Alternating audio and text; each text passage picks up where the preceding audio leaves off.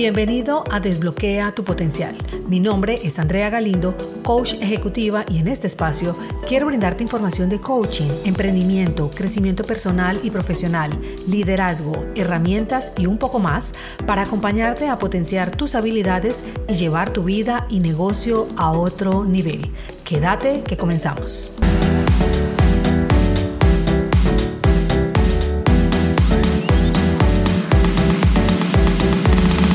Estamos en época decembrina a la grabación de este episodio y noto cómo existen ciertos patrones que la mayoría de personas repiten sin detenerse a pensar o razonar bien el por qué hacen lo que hacen.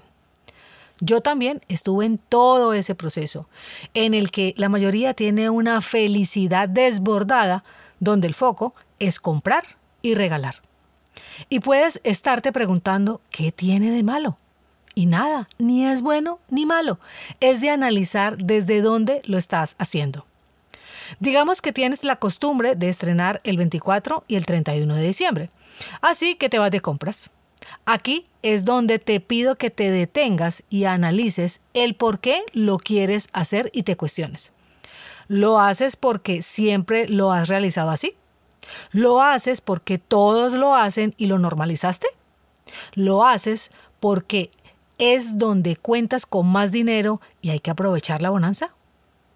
Quiero que antes de irte de compras te preguntes si eso que vas a comprar realmente lo necesitas o simplemente lo quieres. Cuando no te detienes a pensar nada de esto, te estás dejando llevar por las masas, te estás dejando manipular sin saber y tu ego puede entrar a dominar esos momentos en los que juega, como yo digo, a doble banda. Es decir, por ejemplo, si sientes que debes estrenar ropa y zapatos en esta temporada, a veces sin tener todo el dinero para hacerlo, y luego cuando pasa el momento, es decir, por allá en enero, llega un momento de culpa por haber gastado lo que no tenías o por gastar más de lo que debías. Por lo tanto, el ego te lleva a elevarte y sentirte bien a la hora de comprar y estrenar.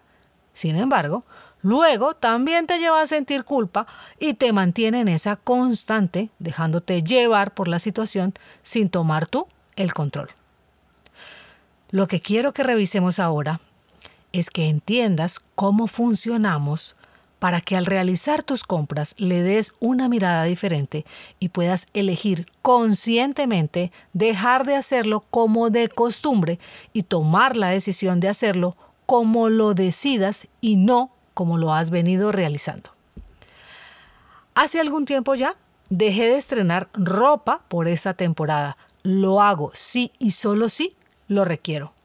También he dejado de dar regalos a toda mi familia y en algunos años también he dejado de poner adornos navideños, solo por permitirme poder elegir y sentirme libre de hacerlo sin que tenga una afectación emocional que me lleve a la culpa. Cuando lo hago, lo realizo totalmente consciente, no dejándome llevar solo por el momento o la ocasión. Soy muy cuidadosa con estas elecciones.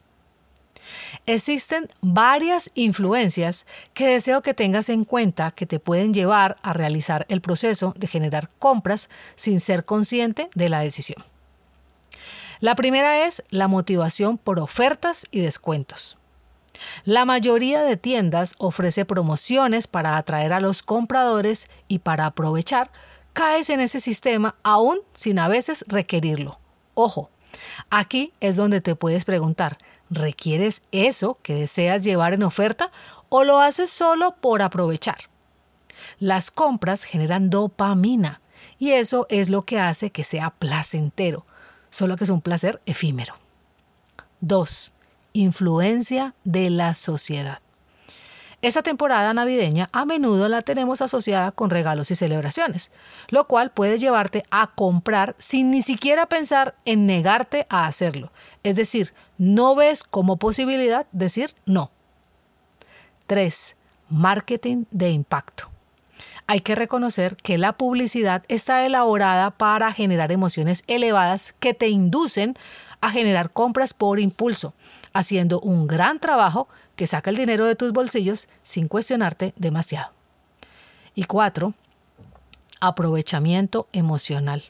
El ambiente de la época y la alegría que generalmente se vive en el mes de diciembre facilitan que las decisiones de compra se den con precisamente esa facilidad y naturalidad, haciendo a las personas más propensas a realizar compras impulsivas como parte de esa celebración. Algo que puedes realizar para minimizar esas compras por impulso es que antes de salir puedas fijar un presupuesto, llevar una lista para que puedas enfocarte en ella y evitar distracciones.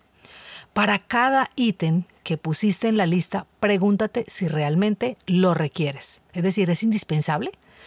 Piensa en los sitios a los que vas a ir a realizar las compras para que evites deambular sin rumbo y caer en tentaciones.